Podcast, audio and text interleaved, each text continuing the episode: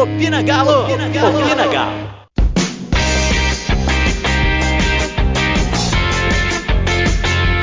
Não foi lindo, mas os três pontos voltaram na mala. E o que importa é isso, né? Jogar feio, jogar bonito, jogar de qualquer jeito, mas ganhar do adversário e fazer os três pontos. E quem tá aqui hoje para comentar esse retorno ao G4 comigo é o nosso queridíssimo Douglas. Fala Malu, fala Felipe, fala galera. É, o importante são os três pontos. Acho que assim, esse é, o, esse é algo que todo atleticano concorda. E aí, Felipe? Três pontos valeu? Vale, né? Jogou feio, mas venceu. Fala Malu, fala Douglas, fala pessoal. É, Brasileirão é isso, né? Não importa a maneira que você joga, o importante é somar três pontos e o Atlético somou três pontos importantes aí na briga pelo título brasileiro. Isso aí, mantivemos nosso nosso plano on track, né? Que é o G4, ocupando a terceira posição. Vamos falar mais desse jogo. Vamos falar sobre as novidades da semana, né? Com, lista de contratações. Temos um goleiro aí sendo especulado no Galo e também falar um pouquinho sobre o nosso próximo jogo. Então fica ligado aí.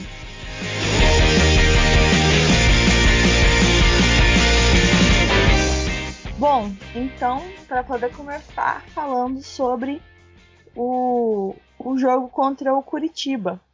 É, é um jogo que, não sei vocês, mas jogar no Couto Pereira eu sempre fico com o pé atrás. O Galo tem um histórico muito ruim no Couto. Só recentemente que a gente começou a ganhar lá, né? É, tirando essa vitória, o último jogo, que foi em 2017, tinha sido uma vitória também, mas a, a nossa, o nosso retrospecto lá não é muito bom, não. São 11 derrotas das 14 derrotas que a gente tem para o Curitiba. Então, é um time que em casa é muito forte. Esse ano a gente tinha o fator sem torcida, né? E talvez isso tenha ajudado um pouco o Galo a, a, a conseguir é, se mostrar melhor durante o jogo.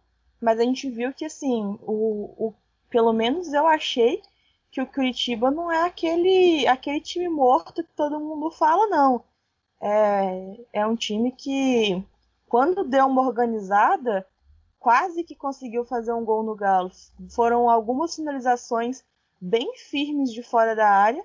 E se não fosse o Rafael, a gente estava ó, suando.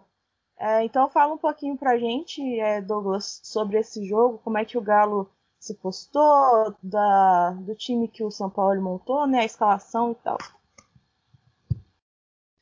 Pois é, Malu, foi o jogo mais complicado do que a gente imaginou que poderia ser. Né? O Curitiba é, não vem numa, numa fase muito boa, vem de troca de treinador, então passa por aquele período de transição e tudo, coisas que querendo ou não acabam é, é, é, mexendo com o desempenho do time dentro de campo. Mas quem esperava uma vitória tranquila do Galo acabou vendo um jogo muito complicado, né?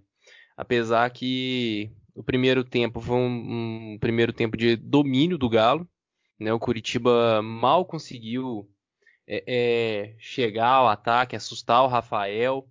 Então, assim, foi um, um, primeiro tempo em que o Galo, mesmo não tendo é, é atacado com tanta pressão, assim, igual a gente está acostumado a ver, né, chegando sete, oito vezes a gol, né, no caso, domingo não foi tanto assim, mas é, é, é, mesmo assim a gente viu um domínio do Galo no primeiro tempo, a gente viu um time com presença ofensiva, tiveram suas chances perigosas, né? Teve o Guga com a bola no travessão, teve o Keno antes cabeceando para fora, até antes do gol do Sacha. Então, é, foi um time que fez é, é, é fez aquilo que costuma fazer no, nos jogos, né?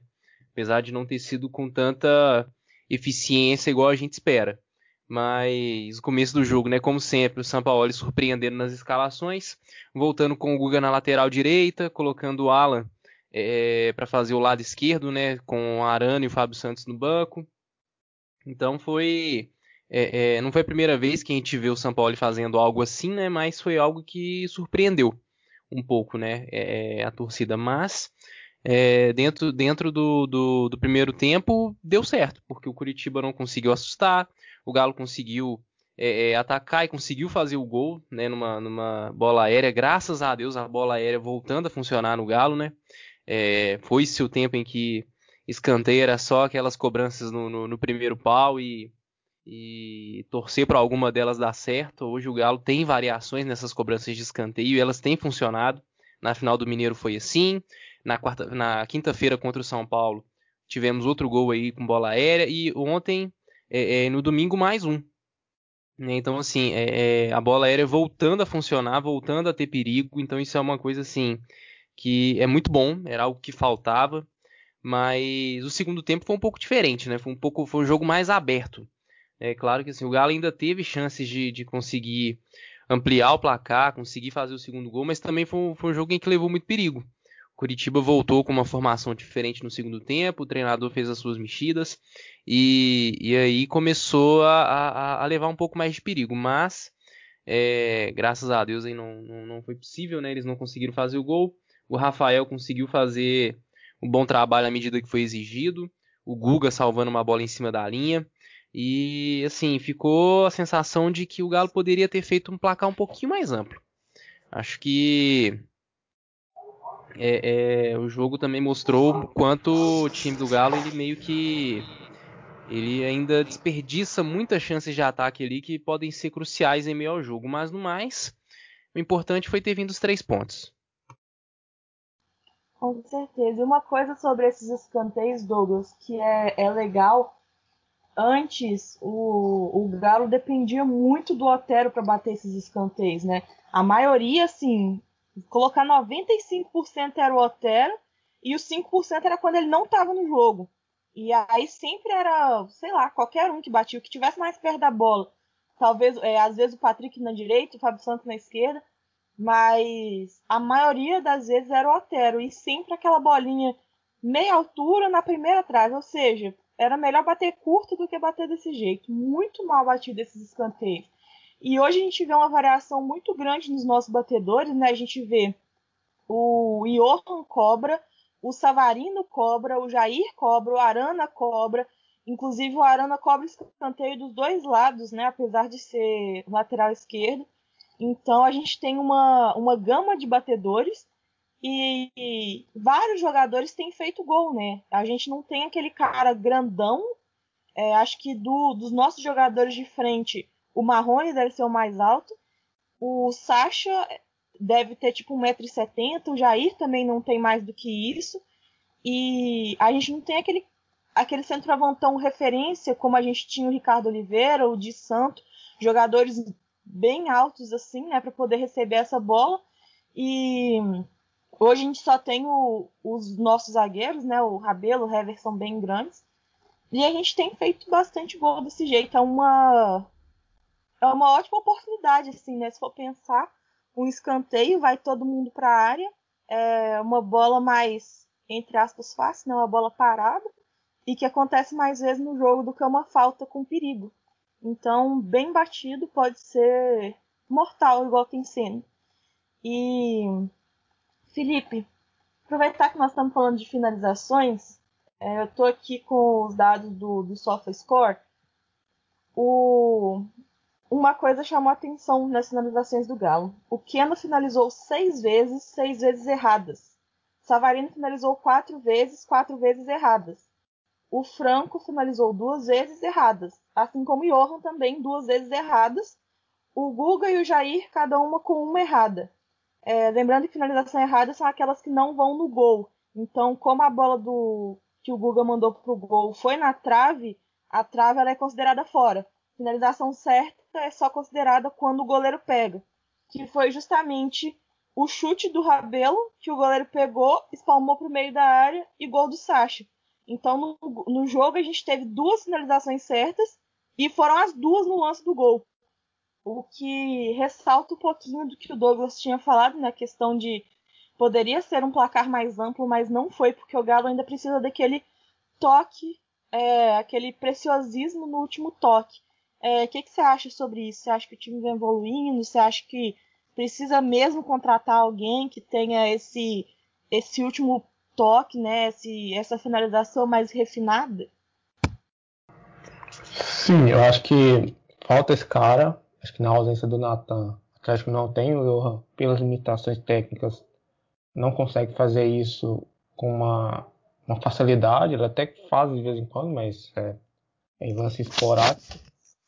É, e a finalização explica muito o que o Atlético faz nos jogos, né? Então, como você trouxe aí a estatística, a estatística era preocupante, né? No jogo, apenas duas finalizações certas, né? uma foi o gol, né? o jogo teve tantas finalizações erradas, então isso explica o que é o Atlético no jogo, explica o que foi ontem, né? Então, quando você tem um primeiro tempo tão dominante e não consegue transformar isso em gols, por mais, por mais que o adversário seja fraco tecnicamente, no segundo tempo ele vai se sentir poderoso, ele vai crescer e vai te complicar no jogo. Então, 1 a 0 só, você fica naquela, né? Fica meio que, que no risco. Então, você não consegue jogar com uma naturalidade, você não consegue fazer seu jogo fluir. Então, fica sempre na corda. O Curitiba teve, teve espaço, teve, teve chance de empatar o jogo, graças ao Rafael né? E o, o Guga naquele lance, o Curitiba não empatou ali. Então é isso. Então acho que precisa melhorar. Precisa a questão do último passo também. Também precisa de um cara para dar esse último passo. Talvez seja o Natan na volta dele. Ou talvez seja um cara ali para se contratar. E na, na última finalização, né? aquela pro gol. Tá perdendo. Às vezes é displicência, às vezes é, é erro técnico mesmo. Então a gente precisa melhorar. E se quiser brigar pelo título, se quiser ser um time que vai passar confiança para disputar o, o, Campeonato Brasileiro, ele precisa melhorar nisso aí. Até o São Paulo ressaltou também. É porque se você não, não, não transforma as suas chances em gols, você dá a chance para o adversário né, empatar ou até virar o jogo. Né? Então é um ponto aí para se preocupar no Atlético nas próximas partidas. Só repassando as estatísticas aqui do jogo que eu não falei no começo, é, o, o Galo teve 53% de posse contra 47% do, do Curitiba. Foram 30 recuperações contra 28, finalizações 19 do Atlético, 13 do Curitiba, passes 482 do Galo contra 442 do, do Curitiba. Foram 22 cruzamentos contra 16, e 50 lançamentos contra 81. Isso mostra um pouquinho da proposta do, do Curitiba, que era realmente essa bola no contra-ataque, né? Que um time fez muitos lançamentos. É, não sei se fez muito sentido, porque eu, sinceramente, eu achei o ataque do Curitiba lento. Eles são muito melhores é, finalizadores do que o, o Atlético, mas em velocidade, eu acho que, que eles não conseguiram emplacar, botar muito isso. E outra coisa interessante aqui é o segundo jogo seguido que contra o São Paulo é, a gente também teve estatísticas muito parecidas, né? Foi 51 contra 49% de posse de bola. As finalizações também ficaram, não, sei, não lembro se foi 13, 12, mas assim, as finalizações bem iguais também. Então, o Curitiba, em relação a números, né, se a gente for comparar, deu muito mais trabalho do que os jogos que a gente inclusive perdeu. E, e é de certa forma, assim, não preocupante, mas é um sinal de alerta. Cadê a nossa produtividade que a gente teve nos quatro primeiros jogos, nos três ou quatro primeiros jogos do campeonato, né? O, contra o Flamengo a gente teve um desempenho abaixo, mas depois a gente pegou ali no, no tranco, né? Um jogo que o São Paulo gosta, que é bola no pé, muito toque. E a gente fez isso, mas fez isso até um certo tempo. E aí, antes de falar da nossa da contratação, né? O que dizem que está vindo aí, é, eu queria falar um, um assunto até meio polêmico com vocês, que é Johan. É, ruim com ele, pior sem ele. Parece que o time, quando ele sai, ele, o time fica um pouco perdido, mas quando ele tá lá, é, talvez ele não acrescente tanto quanto o Natan acrescentaria. É, eu acho que eu tô começando a mudar minha, minha opinião sobre o Johan, não sobre a qualidade técnica dele. Ainda acho que ele é muito fraco tecnicamente, mas o posicionamento tático dele é interessante. e, e, e isso pode ajudar o, os espaços ocupados ali no meio do Galo. Felipe, primeiro você, o que, que você acha? Assim, o, o Johan, ele, ele é, tecnicamente é um jogador limitado, mas é um jogador que se encaixou ali no que o São Paulo quer. Então, ele cumpre aquele papel ali no meio de preencher aquele espaço, às vezes associa muito bem a jogada, ele, ele, ele toca bem na bola. Só que é um jogador tecnicamente limitado, ele é inferior ao Nathan, então ele não vai fazer tão, tão bem o que o Nathan faz. Né? Então fica aquela impressão de, né, de tanta perda de qualidade. Mas sem ele, sem ele, não tem outro jogador que faça o mesmo. Então você vê como o Atlético tirou ele, saiu do jogo ontem, o Atlético meio que perdeu aquele jogador da, daquela função, no meio. Então é isso, o Atlético só tem normalmente ele e o Natan, então na falta do Natan é o que tem, então por isso a titularidade do Johan, né, muita, muita gente questiona, ah, porque o Johan, porque o Johan joga todas, é porque é um, é um jogador que faz a função, é isso. E ele não tem feito maus jogos, ele contra o São Paulo ele atuou bem, né, ele rouba a bola no, no, no primeiro gol e dá assistência no segundo, ele foi bem, já tinha ido bem em outros jogos, achei que no primeiro tempo foi um primeiro tempo dele razoável.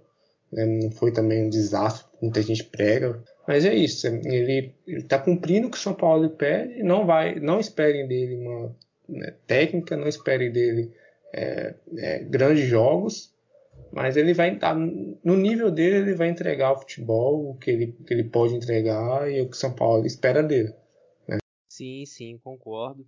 É, acho que assim, o Johan meio que demorou para se encontrar um pouco no, no, no, esquema do Sampaoli.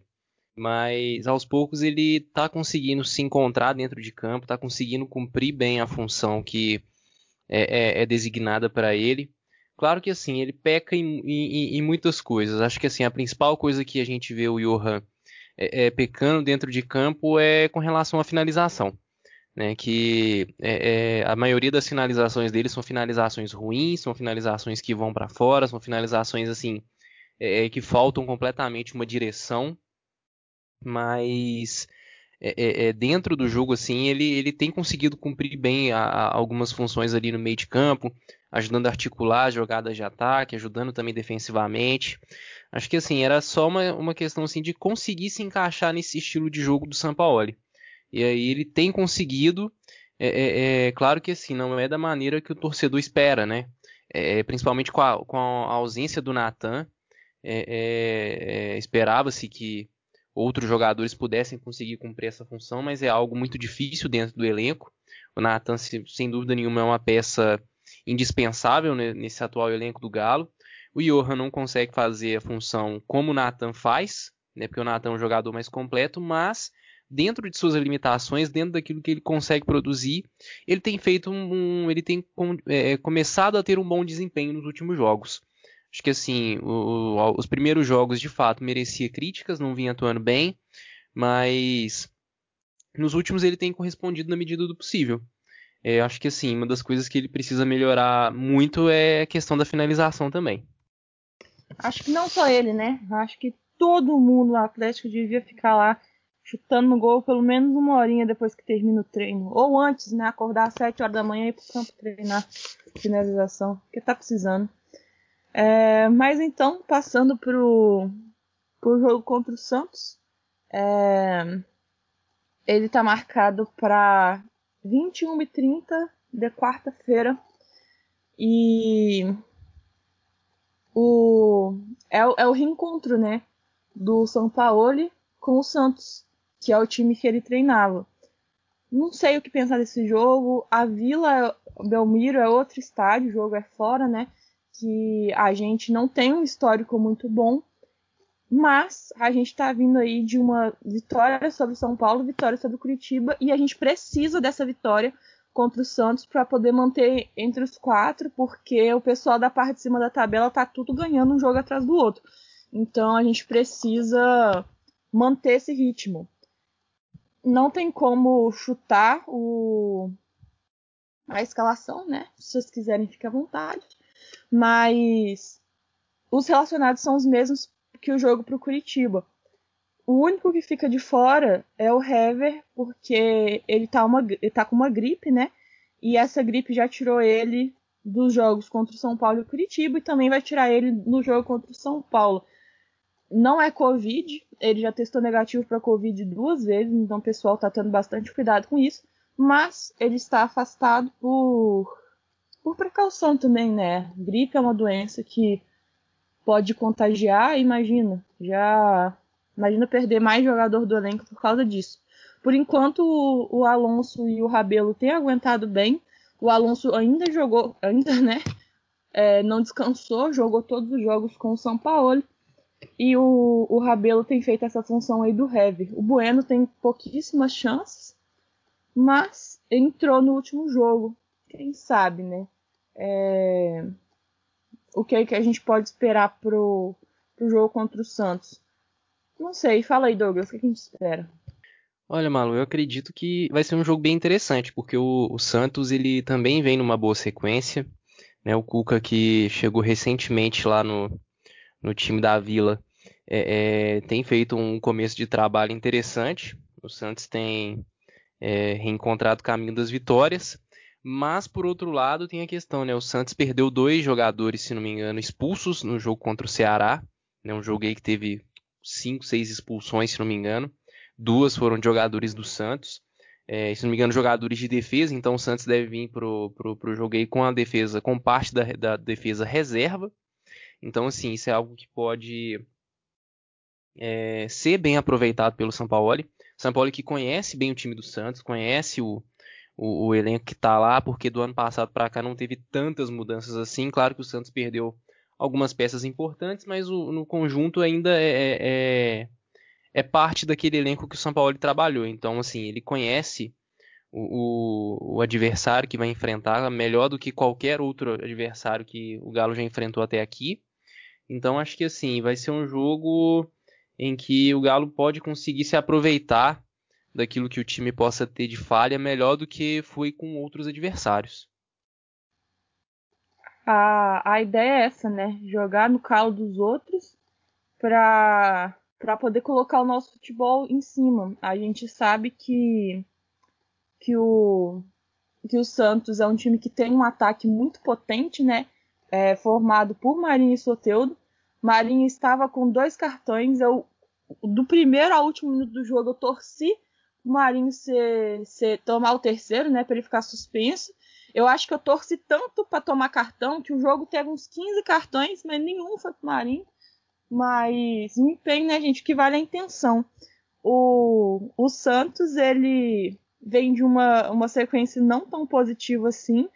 É, perdeu o clássico para o Palmeiras, depois perdeu para o Flamengo na Vila, é, empatou com o Vasco e no último jogo ganhou do Ceará fora de casa.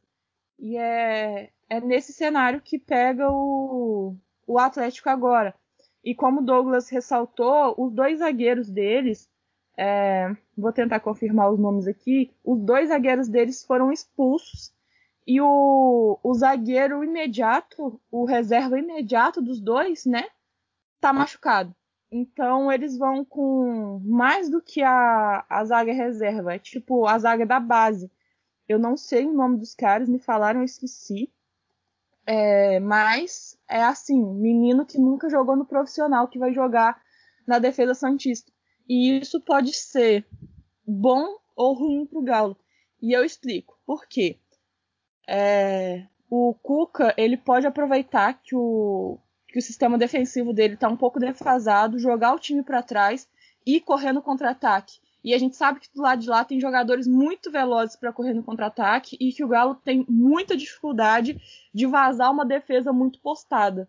Então isso pode prejudicar o Atlético em caso de o Cuca montar esse esquema defensivo. Outra coisa é, é que a gente conhece, né, o, o Cuca e a gente sabe que com ele ele também tem umas invenções assim. Então talvez ele ocupe as posições de zagueiro não com zagueiros. Ele opte por colocar um volante ou um, até um lateral ali naquela função, é, em vez de colocar dois meninos da base que quase nunca jogaram no profissional ou nunca jogaram no profissional.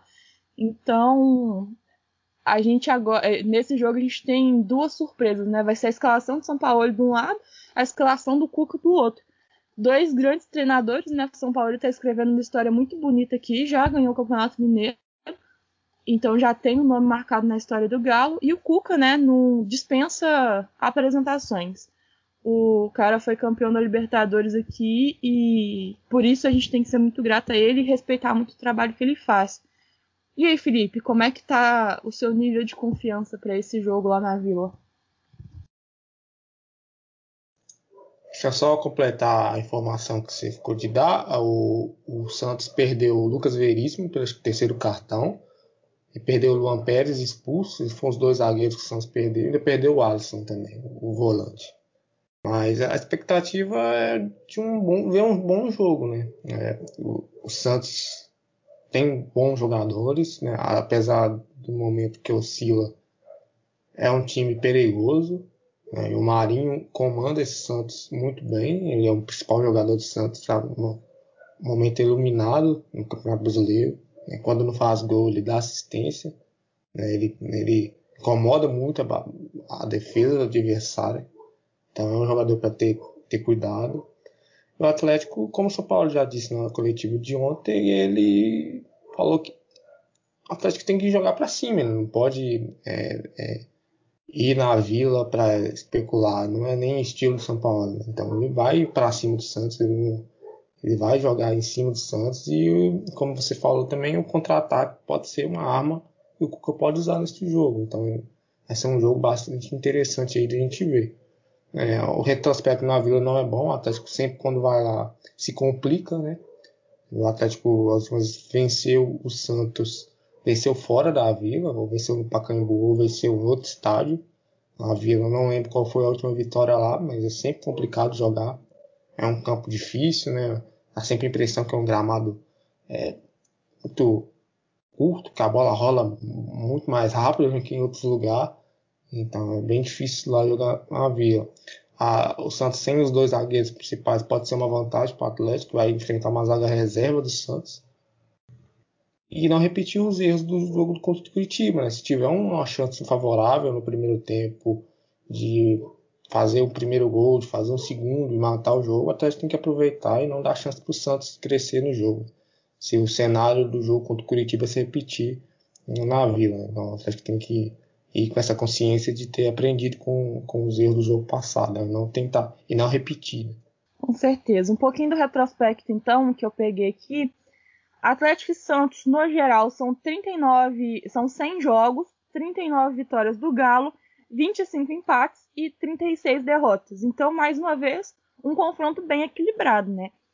O negócio, o bicho pega quando a gente pega os jogos no, na Vila é basicamente o que acontece com o, o que aconteceu com o Curitiba no Couto. É, na Vila são 26 jogos, 3 vitórias, 7 empates e 16 derrotas. Então, é muita coisa. Dos 36 jogos que a gente perdeu, 16 foram na, na Vila. E lá a gente só tem 3 vitórias.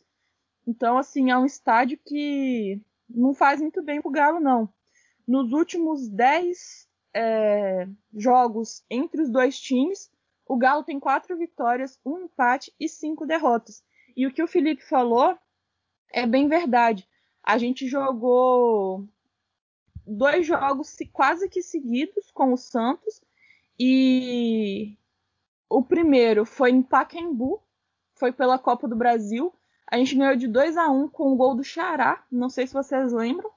E na, assim, no dia depois, no dia não, né? Mas a, a delegação nem voltou para Belo Horizonte, porque o jogo foi um jogo na quinta e o outro jogo era no domingo. E, no, e, e aí, dessa vez, nós jogamos na Vila. E aí, no, o mesmo time, a gente perdeu de 3 a 1 Então, a gente vê que existe uma mística aí na Vila. Tem alguns estádios, né, que, que o Galo tem essa mística. Que, não sei, eu mesmo tenho receio de jogar. E a Vila Belmiro é um deles, mas a gente tem que confiar no nosso treinador, né? E eu confio no São Paulismo, sou discípulo do São Paulismo. Enfim, vamos de placar? Felipe, fala primeiro. É... Nossa, vai ser 5x4 pro Galo. que isso? Que isso, menino?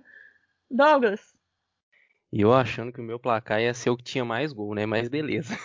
É, antes de falar meu placar, só vocês, falam, vocês foram falando da dificuldade, né? É, a última vitória do Galo contra o Santos na Vila Belmiro foi em 2009, 3 a 2 um jogo que teve maior polêmica com questão de, de minutos de acréscimo, o juiz terminou antes, aí recomeçou, anulou um gol no final.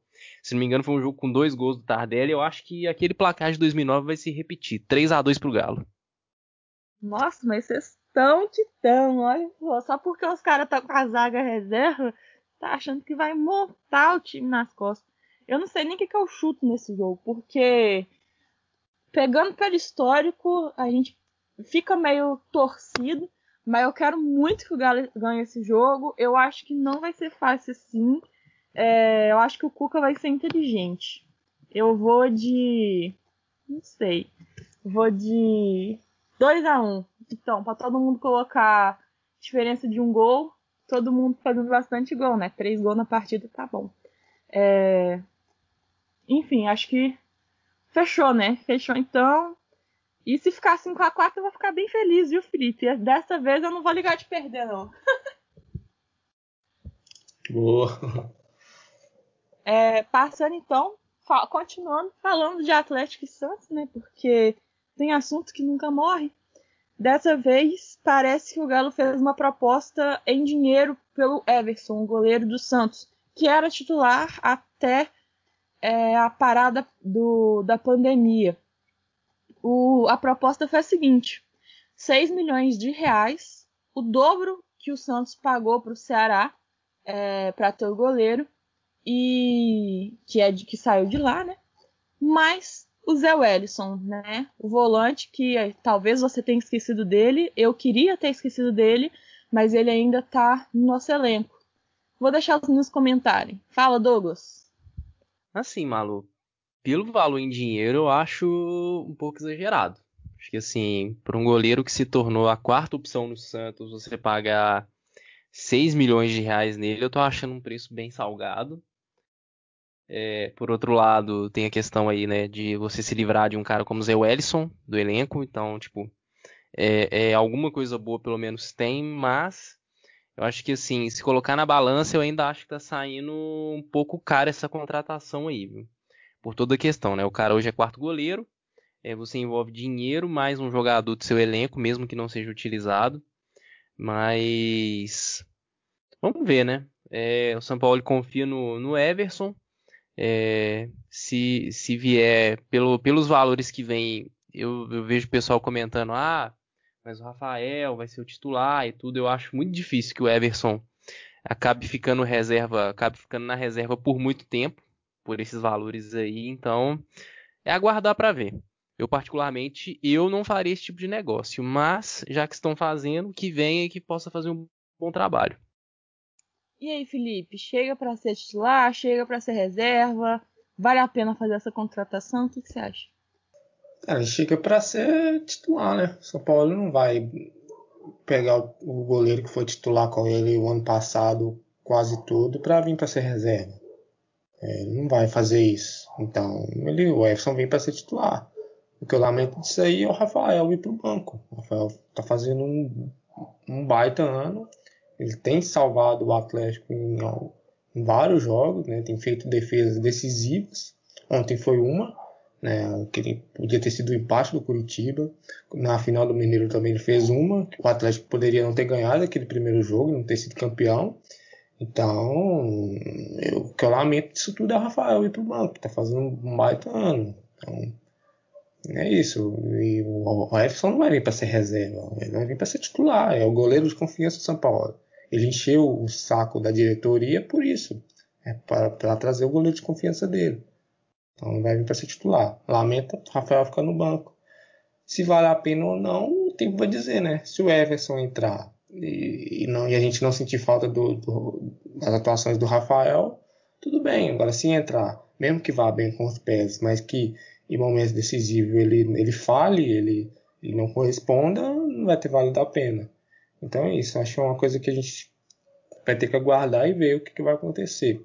Se eu, eu não traria, eu acho que, que o, o Rafael está cumprindo o seu papel. Com os pés, ele não, acho que tem agradado, né? o São Paulo falou isso, ele tem agradado. Mas é isso, o São Paulo bateu o pé desde a chegada dele, ele quer um goleiro, então agora é, é ver o que vai acontecer. Né? Lembrando que o São Paulo também pediu o Sacha e com menos de 48 horas de treinamento, o Sacha já estreou no jogo contra o Inter, né? Até um ex-clube do Sacha. E então, assim, os jogadores que eles vêm recomendados pelo São Paulo geralmente chegam para poder pegar a camisa mesmo. Mas a gente pode pensar por outro lado. O, o Vitor, ele parece, tudo indica que está encerrando já é, a sua passagem pelo Atlético. É, não sei se ele vai jogar em outro clube, não sei se ele vai preferir a aposentadoria. A gente sabe que ele tem um problema né, de, de tendinite que já afetou ele mais de uma temporada, ele já jogou no sacrifício mais de uma vez, mais de um mês, inclusive. E, e aí vai, vai do que ele consegue jogar, né? Então o contrato dele termina em dezembro, provavelmente vai ser renovado automaticamente até fevereiro, né? Que é o final da temporada. E depois não temos mais Vitor. E aí, no caso, não temos mais reserva, né? O, o Michael ele foi para Portugal, foi negociado com, Portu com o time de Portugal. Então, é, pensando nessa substituição, né, que a gente daqui a pouco a gente já precisa de um outro goleiro, pode fazer sentido. Eu também não colocaria o Rafael na reserva, mas é, goleiro geralmente não, não reveza muito, né? Então eu realmente não sei como é que vai fazer. Se for pensar em um longo prazo, é, sem o Vitor, na ausência dele, a gente precisa de, de dois goleiros, né? De um titular e um reserva. Mas, enfim, é esperar para ver. Eu não vou ficar sofrendo por antecedência, não. Para falar a verdade, nessa história eu tô mais feliz que a gente vai se livrar do Zé Wellington do que que a gente vai trazer o Everton. Então eu tô, eu tô preocupando com uma coisa de cada vez. E quem sabe, né? Vamos ver aí, o cara foi bem lá. O Santos foi vice-campeão no ano passado, muito pelo por poucos gols, né? Foi uma das melhores defesas do, do campeonato. Então, é, vamos esperar para ver, parar de sofrer por antecedência, que isso não leva a gente a lugar nenhum. Então, se você quer ser feliz com a gente, parar de sofrer, é, ter todas as informações do Galo aí pré e pós-jogos, é só seguir o Opina Galo no Twitter, OpinaGalo. A gente também tá no, no Twitter do Vamos Galo, arroba Vamos Galo, com U. No Instagram nós estamos como arroba Vamos Galo, underline, vamos com U. E você pode acessar o nosso link lá nos destaques. Então a gente está sempre lá na sua mão. É, a gente posta os episódios lá. E a gente também tem um grupo no WhatsApp. Se vocês quiserem fazer parte, é só mandar pra gente uma DM em qualquer uma dessas redes sociais que eu acabei de falar. Vamos com tudo para cima do Santos, vamos vencer esse jogo, vamos continuar no G4. E vamos, Galo! Opina Galo! Opina! Galo.